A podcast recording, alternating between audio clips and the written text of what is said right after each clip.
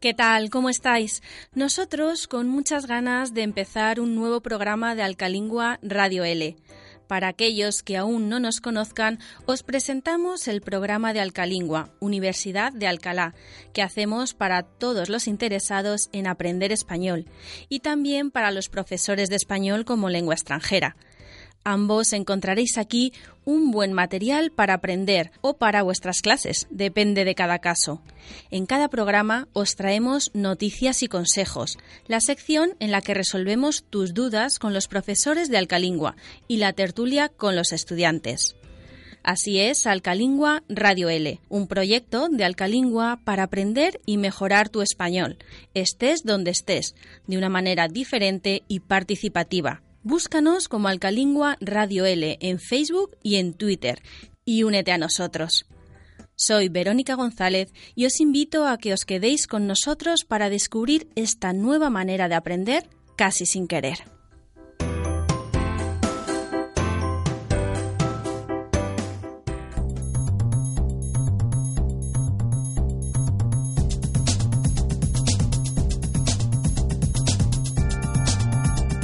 Empezamos el programa con la sección de noticias. Sergio Amate nos trae dos noticias muy interesantes. Hola Sergio. Hola Verónica. ¿De qué vamos a hablar este mes en Alcalingua Radio L? La primera es una película. Hace unos meses una alumna japonesa nos recomendó una película española que ha tenido mucho éxito en su país. Contratiempo. ¿Os acordáis? Pues hoy queremos recomendaros una película en la que actúa el mismo protagonista, Mario Casas. Esta nueva película de Mario Casas se llama Bajo la piel del lobo y trata sobre un hombre que vive en un pequeño pueblo en las montañas y solo sale de ahí dos veces al año, cuando empieza la primavera y al final del verano. Únicamente sale de las montañas para comprar comida. Un día conoce a una mujer y entonces tendrá que decidir si seguir viviendo solo y aislado o cambiar de vida. Ahora que ya sabemos de qué va la película, vamos a conocer un poco más a su protagonista, Mario Casas. Mario Casas nació el 12 de junio de 1986 en La Coruña, en Galicia, aunque se mudó a Barcelona con sus padres y hermanos cuando era muy pequeño. Su padre se llama Ramón y trabaja en la construcción, y su madre se llama Heidi y es ama de casa. Mario es el mayor de cinco hermanos. Sus hermanos se llaman Seila, Cristian, Oscar, que también es actor, y Daniel. Mario Casas empezó su carrera haciendo anuncios de televisión. Un poco más mayor participó en una serie de televisión muy famosa en España. La serie trataba sobre policías y se llamaba Los hombres de Paco.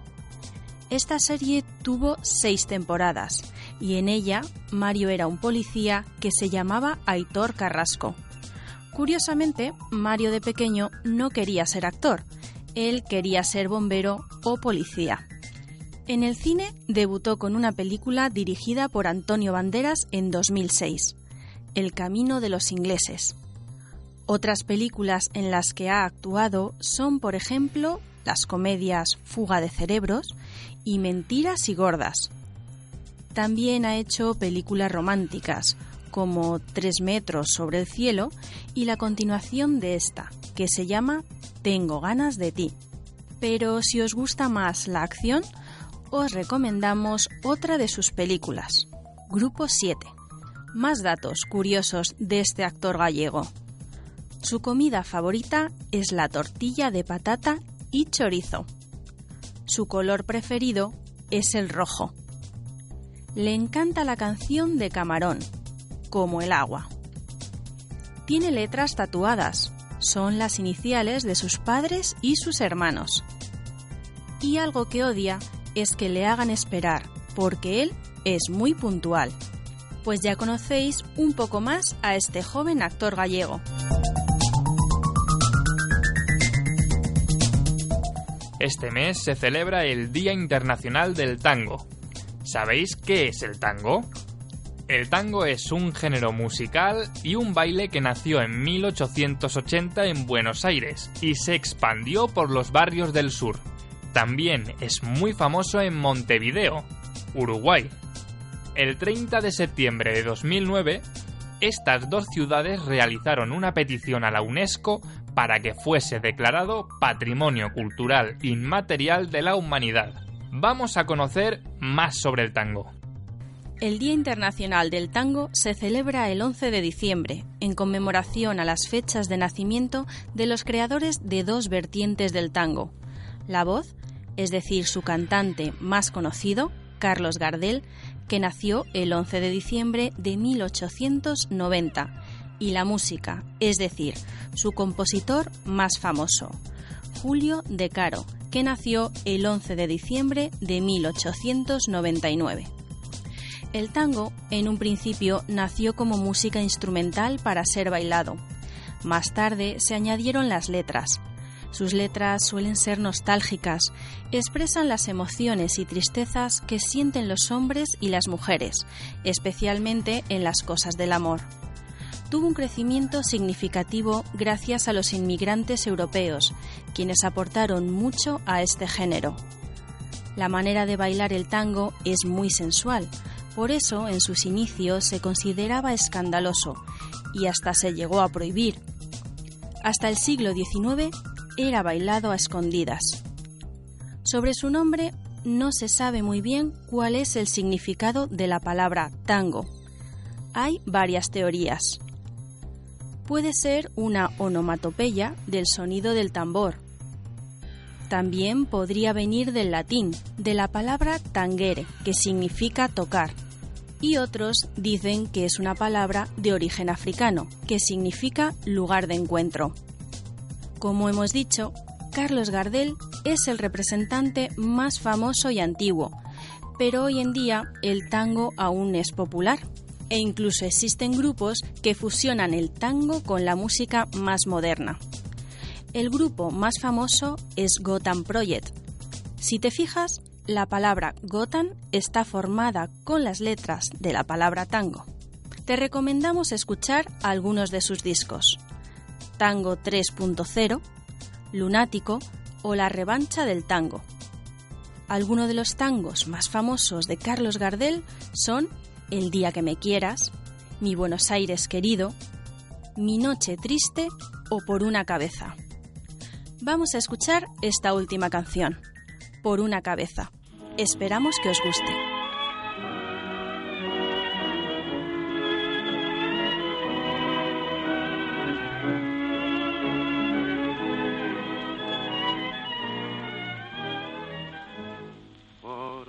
Cabeza de un noble potrillo que justo en la raya afloja al llegar y que al regresar parece decir no olvides, hermano, vos sabes, no hay que jugar.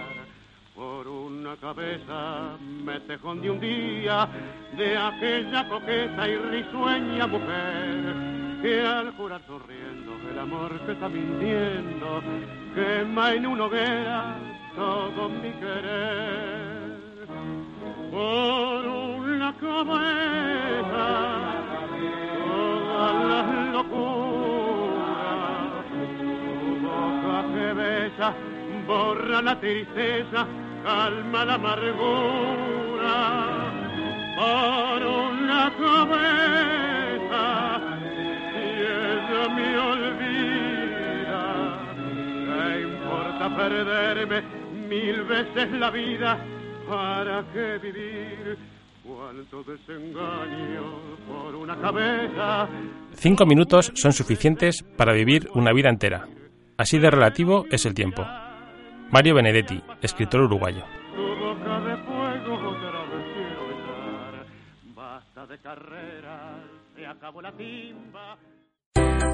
Estudia en Alcalingua, Universidad de Alcalá, tu escuela de español en Alcalá de Henares, Madrid.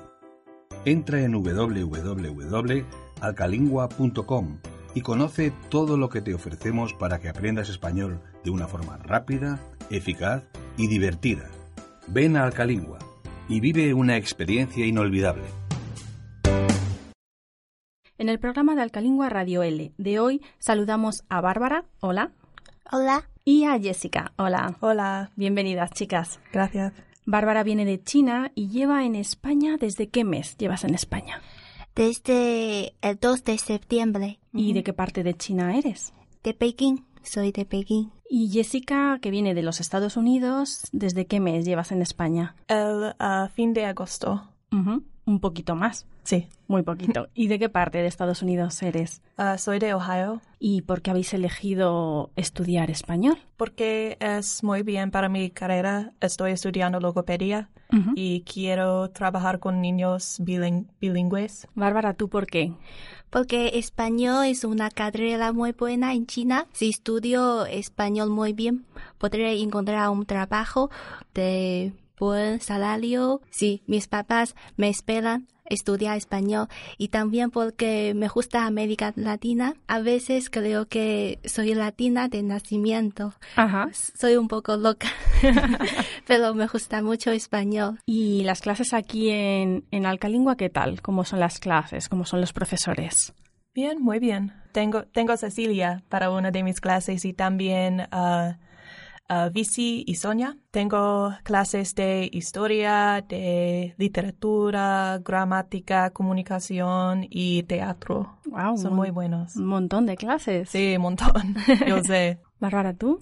Y yo estudio en la Universidad de Alcalá, no en Alcalingua, pero las profesores Vici y Cecilia me enseñan la gramática española también. Y otra asignatura que he tenido mm, son la geografía de España, la relación internacional y la economía con América Latina y la traducción que la profesora Sonia me da esta clase. Sí. Es mejor estudiar un idioma en el país donde se habla ese idioma, ¿no? Sí, Sí. sí, muy, muy mejor. Mucho mejor. Mucho ¿no? mejor, sí. Por lo general, la gente cuando viaja a otros países, pues busca mucha información. Pregunta a los amigos que han estado anteriormente en esos países. ¿Vosotras antes de viajar aquí a España habíais buscado información? Un poquito, sí. Um, mi escuela en los Estados Unidos da mucha información sobre la cultura de España, que dónde vives, etcétera, etcétera. No, no busco para mucha información porque la información, yo tengo la información. Te la dieron a ti Sí, la información sí. Sí, sin necesidad de buscarla.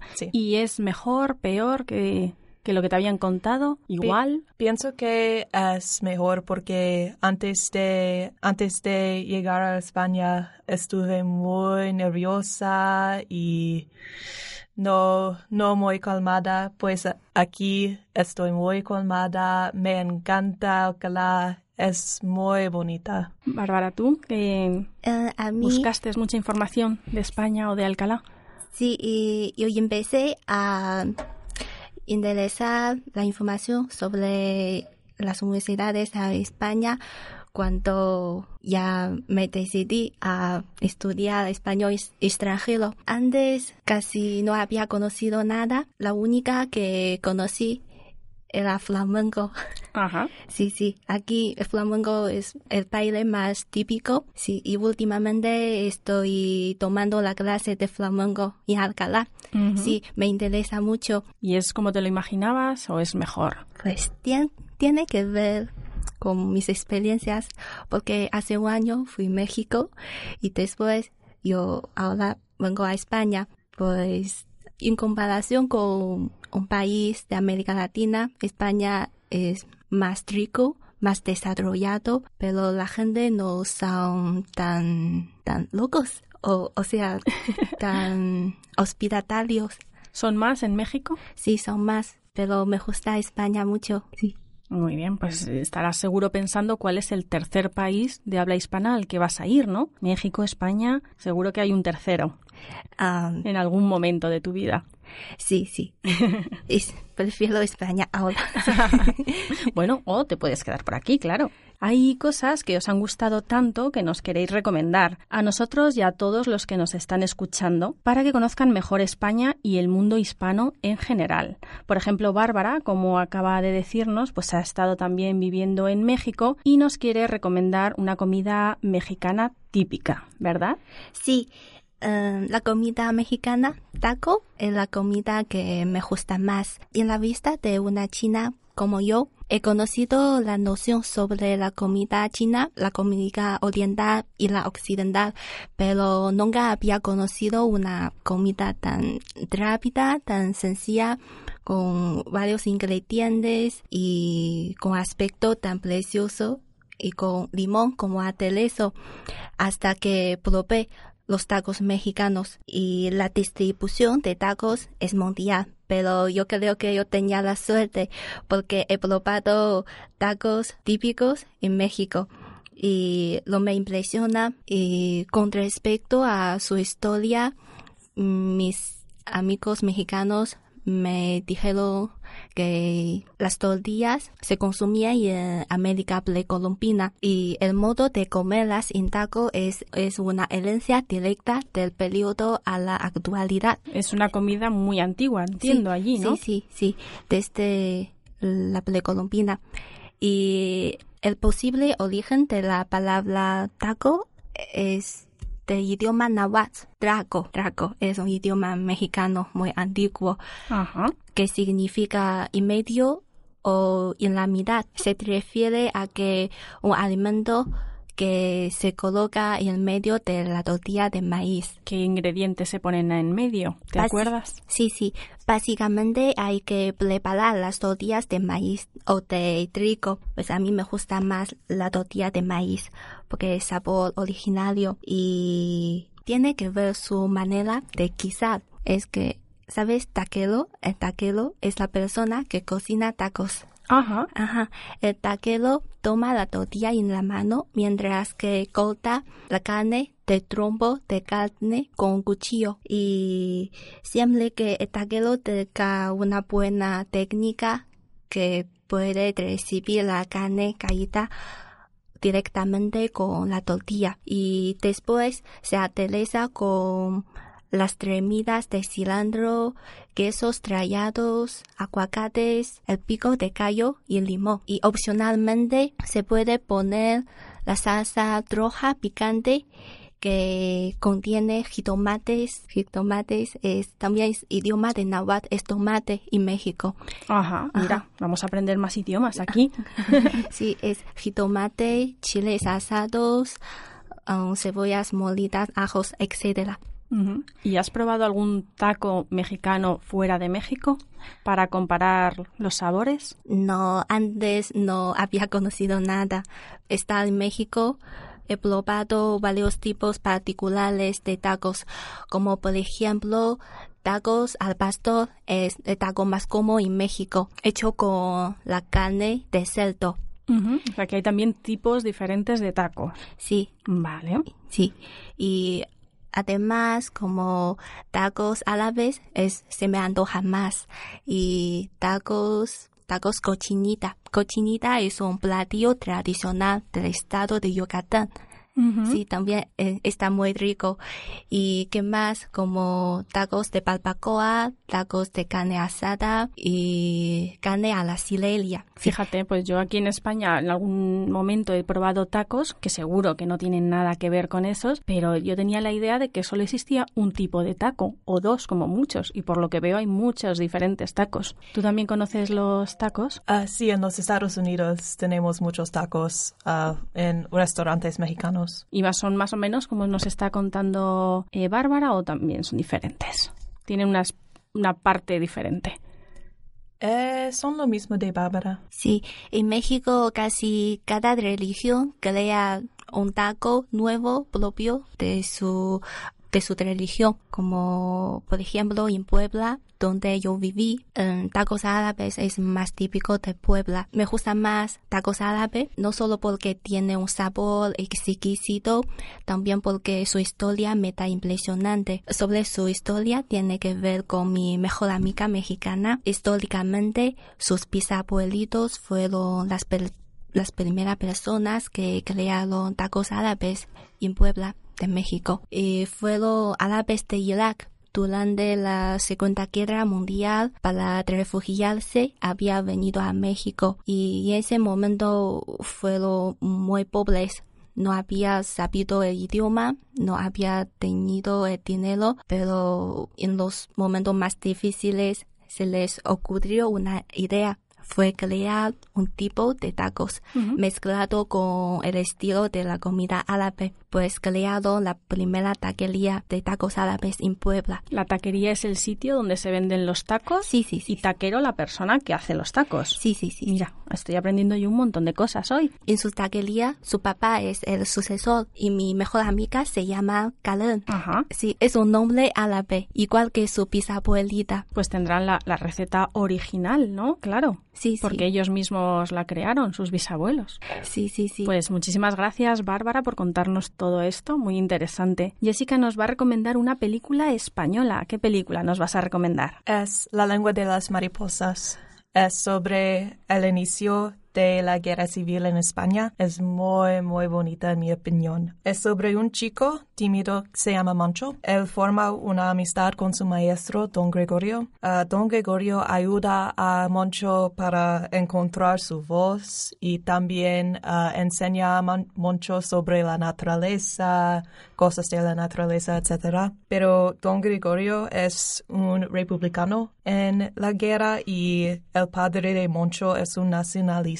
Entonces, uh, Moncho, Moncho oye los dos. Las dos versiones, ¿no? Sí, las dos versiones de la, del país. Y um, en el final de la película es muy triste porque... Uh, ¿Nos vas a contar el final final? No. No, porque si no la gente no lo va a querer ver porque ya se lo sabe. Cuéntanos por qué te ha gustado la película, pero sin desvelarnos el final. Porque es una película sobre la vida real. No es, no es una película sobre cosas que no son relacionadas con gente. Es una película que podría estar basada en hechos Sí. reales, Sí. aunque los personajes no sean auténticos, es en una parte o un momento de la historia de España. Sí, claro. ¿Qué es lo que más te gustó? ¿Por qué nos la recomiendas? ¿Por qué es basada en hechos reales? Pienso que el final fue muy triste y muy emocional, pero es muy, es muy real de la situación en España Ujú. En el tiempo. el parte mejor para mí. Es una película del director José Luis Cuerda y está basada en unos relatos que están extraídos de un libro que se llama ¿Qué me quieres, amor? No sé si, si lo sabías. No, no,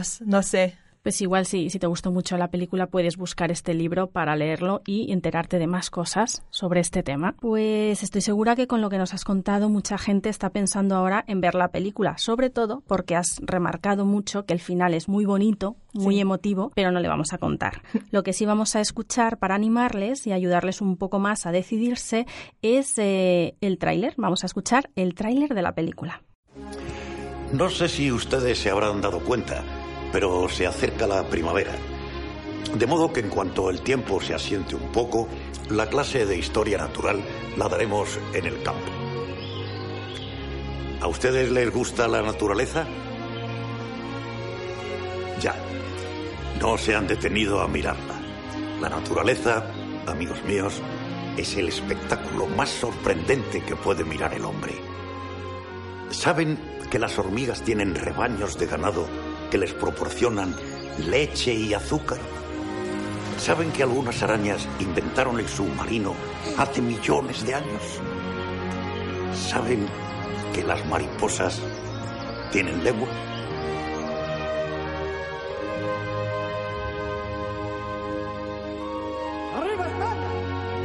Cuando uno se muere, eh, ¿se muere o no se muere? ¿Y usted qué piensa? Yo tengo miedo.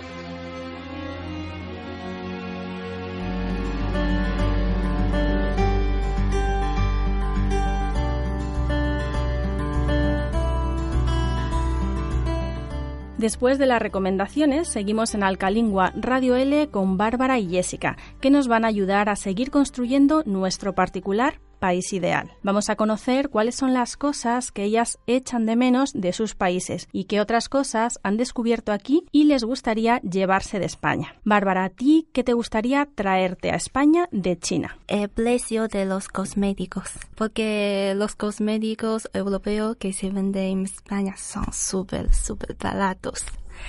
Eh, como por ejemplo, los últimos días eh, compré un corredor de Lancome. En China equivale como 500 renminbi. Renminbi es moneda china, pero aquí como equivalen 250 renminbi, casi la mitad.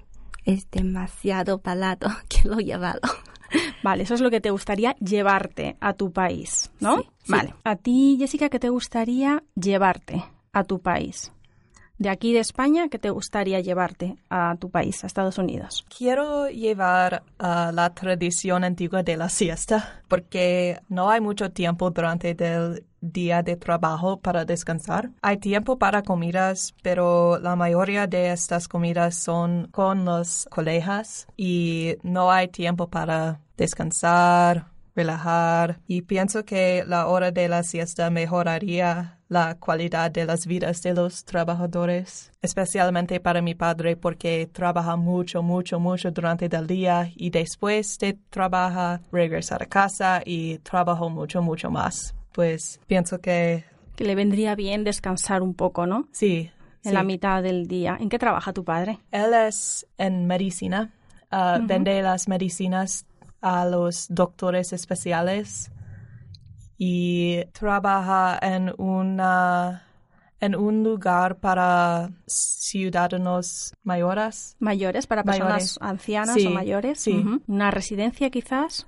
Sí, una residencia, sí. Es importante, ¿no? Que la gente descanse para hacer bien su trabajo, para desconectar. Mucha gente piensa que la siesta es dormir durante dos horas y no es real. Con dormir 15 minutos, 20 minutos es suficiente para que el cerebro descanse y poder seguir trabajando. ¿Tú crees que lo harás cuando vuelvas a, a Estados Unidos, la siesta? Sí, qui- quiero, que- quiero continuar mi tradición de la siesta porque tomo una siesta todos los días. Aquí lo haces, ¿no? Sí, y ah, en los Estados Unidos pienso que no puedo tomar una siesta, pero quiero. Pero lo vas a intentar. Sí. Bárbara, ¿tú echas la siesta, duermes un poco o no? No, casi nunca. No tengo esta costumbre. Ajá. Pero está bien, es muy buena para la salud, pero no puedo. Eso es cuestión de costumbres. Una vez que lo pruebas, seguro que no puedes dejarlo. Sí. Y ahora vamos a hacer eh, la parte contraria. Hemos dicho qué cosas os traeríais aquí y ahora qué cosas os llevaríais a vuestro país. Pues para mí la medicina china tradicional. No solo tomamos la medicina china cuando estamos enfermos, como a veces cuando nos duele alguna parte de nuestro cuerpo, no do- dormimos bien por la noche o nuestra cara se transforma en pálida, engordamos de repente, etcétera. Cualquier pequeño problema podemos consultar al médico de la medicina china para regular nuestra salud, pero no creo que puede llevar porque el problema es que la exportación de la medicina china tendrá obstáculos porque los ingredientes están formados por las hierbas, incluso los insectos. Ajá. Sí, generalmente nacen en China y, y tampoco traducen directamente al español, pues es, tendrá muchos obstáculos, pero es muy saludable, es muy natural. ¿Y la medicina china tradicional la usan tanto personas mayores como jóvenes? ¿La usa todo el mundo? Sí, en China sí, como los chinos creen que si podemos mm, beber líquido de la medicina china, mejor no bebemos la, el líquido de la medicina occidental, porque la medicina china es muy natural, es que usa los ingredientes que vienen de la naturaleza, como los bebés hasta los ancianos. O sea, que es para cualquiera. Sí, sí, porque la medicina china se producía en la antigüedad. ¿Y tú has usado medicina china tradicional para algo? Últimamente sí. ¿Para qué la has usado tú, por ejemplo? Tiene que ver con la teoría de su diagnóstico y de su curación. Eh, los chinos creen que en nuestro cuerpo contiene varias especialidades, como por ejemplo hay humedad, frío, fuego y seco en nuestro cuerpo.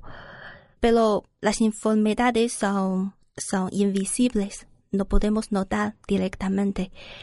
Hay que cuidarnos de vez en cuando, como por ejemplo si yo bebo mucha agua fría y no me llevo mucha tropa y en invierno va a pasar la enfermedad de frío en mi cuerpo, pero no notamos, pues a veces consultamos al médico para observar nuestra salud.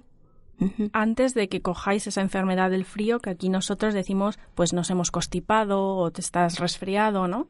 Sí, sí, sí, sí.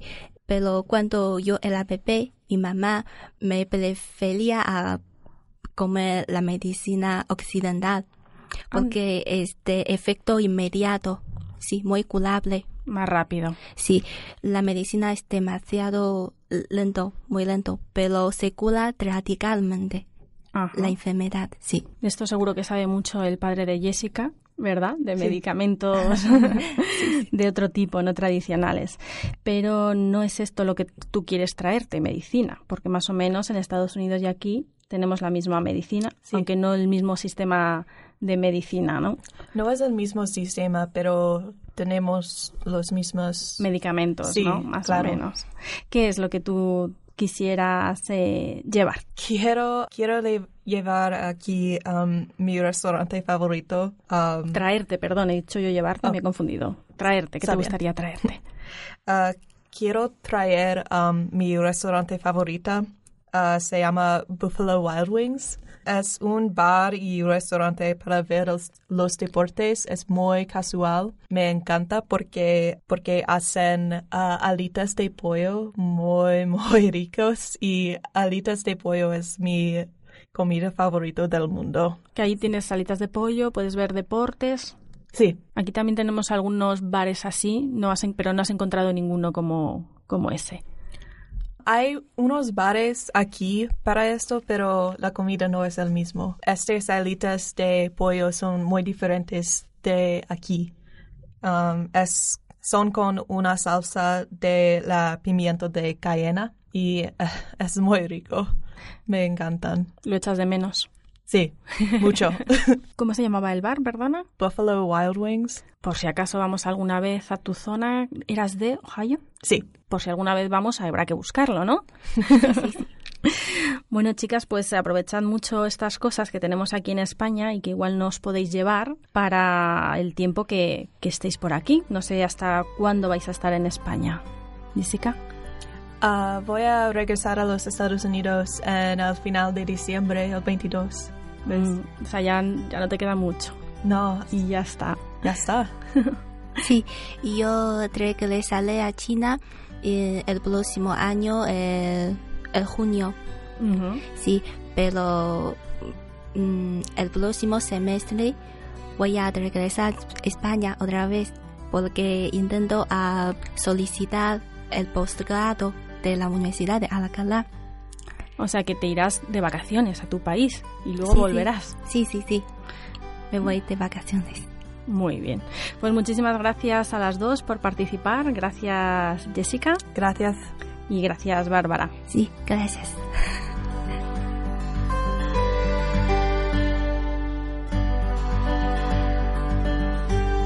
Nadie sabe las codelas de una casa hasta que está adentro. Jorge Bugay, escritor.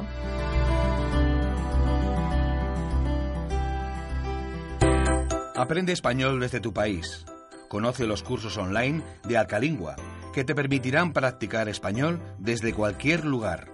Contarás con un tutor que te ayudará a mejorar de una forma cómoda y eficaz. Entra en www.lavidaenl.com .org y conócelos.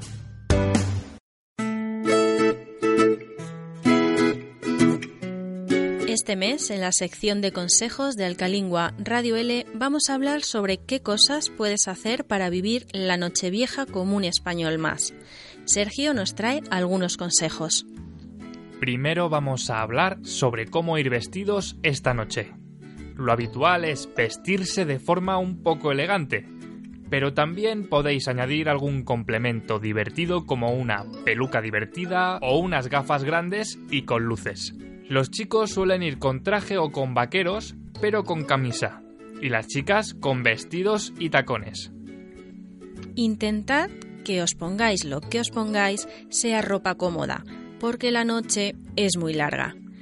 En el mundo hispano, estas fechas son para pasarlas acompañados de familia o con amigos. El lugar no es importante, puede ser en casa, en una fiesta o en un bar. Por otro lado, es una noche en la que sale muchísima gente, por lo que lo mejor será que no llevéis objetos de mucho valor. Llevad lo justo. Un documento de identidad, el móvil y algo de dinero. Pero no es necesario que sea mucho, sobre todo si vais a una fiesta en la que el precio de la entrada incluye todas las consumiciones. Quizás solo necesitéis el dinero para volver a casa en taxi. Además, hay algunas cosas típicas de este día relacionadas con la buena suerte. Por ejemplo, hay gente que estrena ropa interior roja y, por supuesto, no os podéis perder la tradición más importante, las uvas. La cena de esa noche es muy importante porque es la última cena del año y suele ser especial. Se suelen comer cosas como pavo, bacalao, en cada casa es diferente, pero siempre suele haber mucha, mucha comida. Y después de la cena se toman los postres, que suelen ser los famosos turrones y polvorones, es decir, los dulces típicos de la Navidad. A las 12 de la noche llegan las esperadas uvas. Las campanadas se retransmiten en todas las cadenas de televisión e incluso se pueden escuchar por la radio. Así que no empecéis a cenar muy tarde. Calculad que a las 12 tenéis que estar listos para tomar las 12 uvas. Y hay 12 porque tomamos una por cada mes del año. Sí, por lo general, todas las televisiones están en la Puerta del Sol de Madrid y con el reloj que hay allí realizan la cuenta atrás para el año nuevo para que os dé tiempo a comeros las 12 uvas, os damos algunos consejos. Intentad elegir uvas pequeñas, y si tenéis tiempo, podéis pelarlas y quitar las pepitas. Así os será más fácil tomarlas todas. Ah, y algo muy importante. Se toma una uva en cada campanada. Pero no os equivoquéis con los cuartos. Eso, no empecéis antes. Los cuartos son cuatro campanadas previas que tienen un sonido diferente y que avisan de que van a empezar las campanadas, para que todo el mundo esté atento y se prepare. El momento de comerse las uvas es muy divertido. Todo el mundo tiene la boca llena de uvas, pero intentad no reíros, porque si no, no seréis capaces de tragar las uvas. Cuando acaban las campanadas, llega el momento del brindis, los besos y los abrazos para felicitarse el nuevo año. Así que lo mejor es tener la copa de cava o de sidra llena antes de empezar las campanadas. Además de estrenar ropa interior roja, otra cosa que dicen da buena suerte en esta noche es echar un anillo de oro a la copa de sidra o cava. Pero cuidado, no os lo traguéis al beber. Finalmente, solo nos queda desearos un feliz año nuevo. Muchas gracias, Sergio. Muchas gracias a todos y feliz año nuevo. Esperamos que os lo paséis muy bien en la última noche del año y que lleguéis a desayunar el chocolate con churros, el desayuno típico después de estar toda la noche de fiesta. Si queréis conocer más consejos y tradiciones de estas fechas, podéis escuchar el programa de diciembre del año pasado. Es el programa número 9 y podéis escucharlo también en esta página de iVox.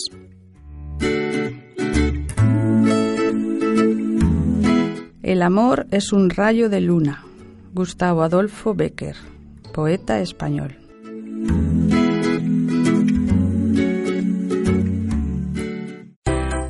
¿Te gusta la enseñanza del español y su cultura a extranjeros? ¿Quieres ser un profesor competente, dinámico e innovador? ¿Quieres obtener un título oficial? En la actualidad hay una gran demanda de profesores de español en el mundo Conoce el máster universitario en enseñanza de la lengua y la cultura hispánicas para profesores de primaria y secundaria de la Universidad de Alcalá. Este máster semipresencial te permitirá obtener la formación que necesitas de una manera integral, flexible y eficaz. La última sección de Alcalingua Radio L es la sección con los profesores. Aquí los profesores de Alcalingua nos ayudan a entender mejor algunos aspectos de nuestro idioma, con explicaciones, ejemplos y ejercicios. Hoy nos ayuda Visitación Canas. Hola, Visi. Hola. Muchas gracias por volver al programa. En tus anteriores visitas nos hablaste del uso de los signos de puntuación y del uso de las mayúsculas. Ambos programas se pueden escuchar en iVoox, al igual que este, así que buscadles. Hoy, ¿qué nos vas a explicar? Hoy vamos a hablar sobre el género en español. El género en español.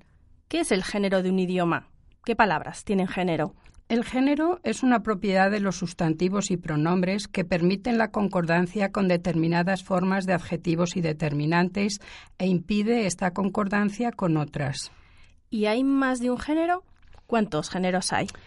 Pues hay dos o tres géneros gramaticales dependiendo de las palabras. Los sustantivos solo pueden ser de dos géneros, masculino o femenino, pero algunos adjetivos y pronombres pueden presentar también género neutro. Visi, ¿lo vemos mejor con algún ejemplo? Claro. Eh, mirad, eh, por ejemplo, la palabra patio es un sustantivo masculino y la palabra casa es un sustantivo femenino, pero no hay ningún sustantivo neutro. Sin embargo, los adjetivos, por ejemplo, patio blanco, patio es el adjetivo masculino, casa blanca es un adjetivo femenino y la forma blanco es neutro si blanco aparece como atributo de un pronombre neutro. Por ejemplo, esto es blanco, aquello es negro, Blanco y negro son neutros porque esto y aquello son neutros. Entonces, determinantes, aquel y aquella son masculino y femenino, pero aquello es neutro. Y pronombres, por ejemplo, él y ella son masculino y femenino y ello sería el pronombre neutro. Resumiendo, los pronombres demostrativos neutros son esto, eso y aquello, y los pronombres personales o de tercera persona neutros son ello y lo. Luego hay una cosa muy curiosa y es que también existen sustantivos de género ambiguo y de género común. ¿Cuál es la diferencia entre sustantivos de género ambiguo y sustantivos de género común? La diferencia es que los sustantivos de género ambiguo son aquellos que admiten la combinación con los adjetivos y determinantes de ambos géneros sin variar de significado. Se trata de nombres que denotan objetos o seres inanimados y asexuados. Por ejemplo, agravante, azúcar, interrogante, doblez, linde, mar, lente, fin, etc.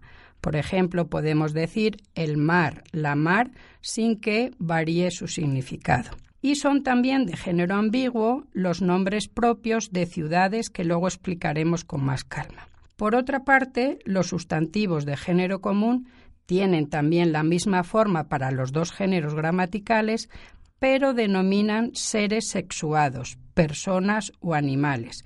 En estos casos, la elección de uno u otro género depende del sexo de referente del sustantivo. Por ejemplo, un buen o una buena profesional, dependiendo si es hombre o mujer. Los sustantivos que describen cualidades, ¿a qué grupo pertenecen? Los sustantivos que describen cualidades aplicadas a las personas son también sustantivos de género común. Un bocazas o una bocazas, un aguafiestas o un aguafiestas, o un metepatas o una metepatas. ¿Y los nombres de profesiones y de oficios?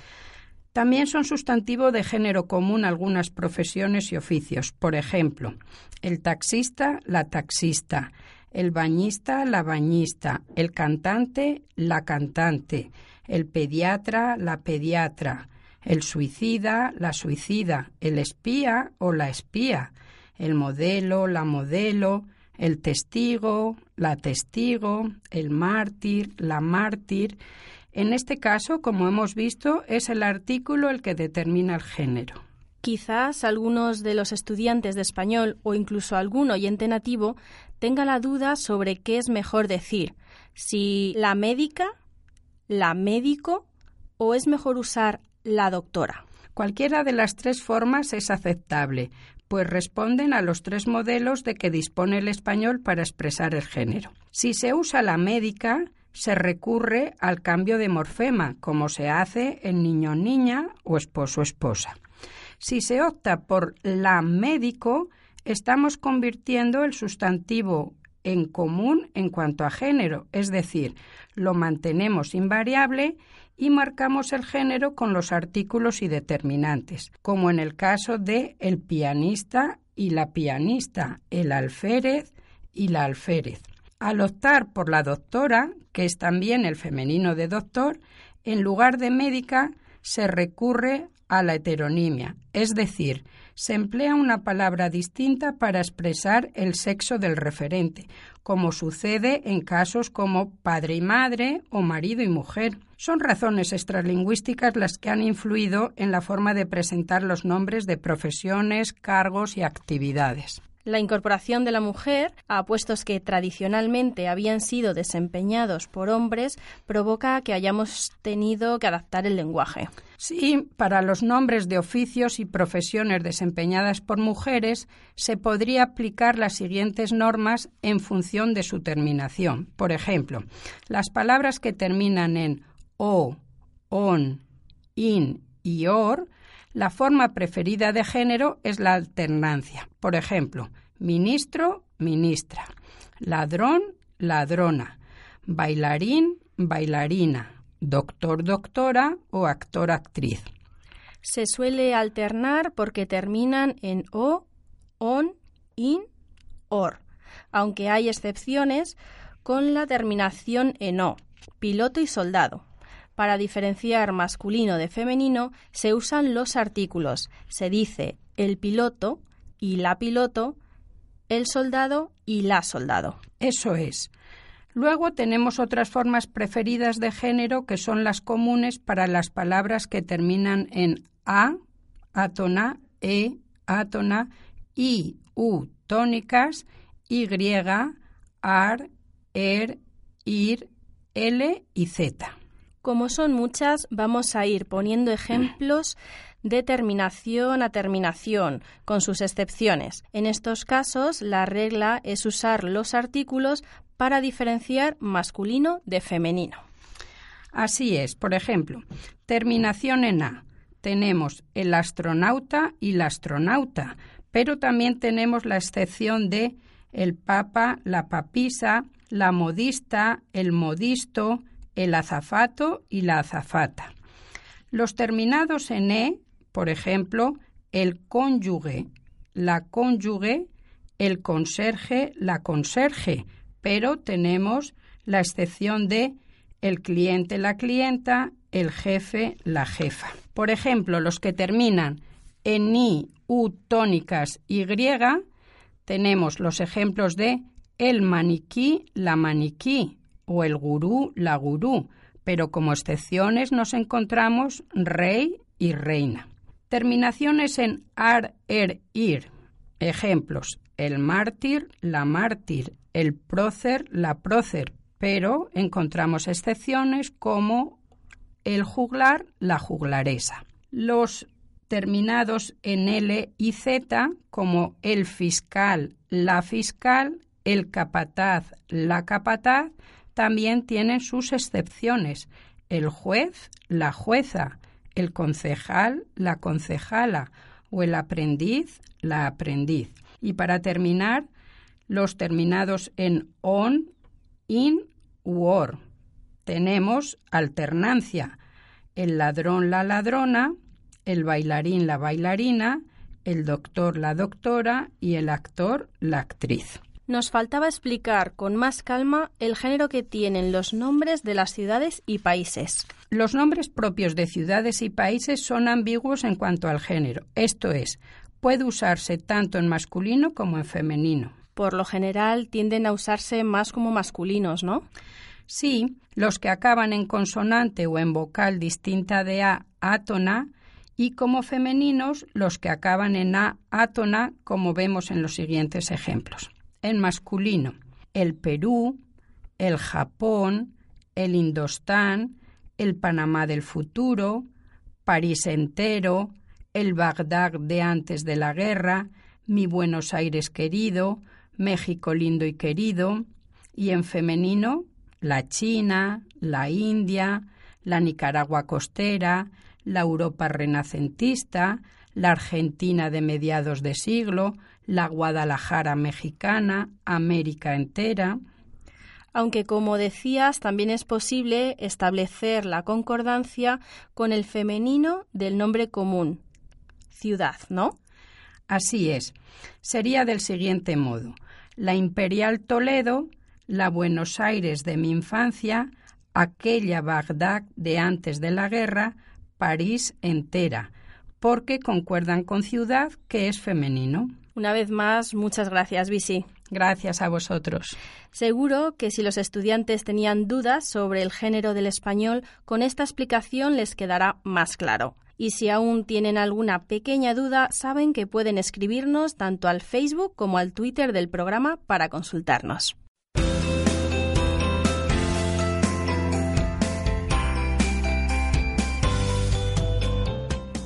Hemos llegado al final del programa. Ahora es cuando empieza tu parte para seguir aprendiendo. No dejes de practicar español con nosotros. Todos los programas los puedes encontrar en iVoox. Puedes escucharlos, descargarlos, incluso comentarlos y suscribirte para no perderte ninguno. Escúchalos cuantas veces quieras. Ya sabes, cuanto más practiques y escuches un idioma, mejor para que lo aprendas y si tienes alguna duda, pregúntanos. Si lo prefieres, puedes escribirnos en Facebook y Twitter. Búscanos como Alcalingua Radio L. Síguenos y coméntanos lo que más te gusta del programa. Esperamos que este programa te haya sido de utilidad tanto si eres profesor de español como lengua extranjera como si eres estudiante. Saludos de Sergio Amate y de quien os habla, Verónica González. Os esperamos en el próximo programa con nuevos alumnos y profesores de Alcalingua para compartir este rato de radio en el que aprendemos todos.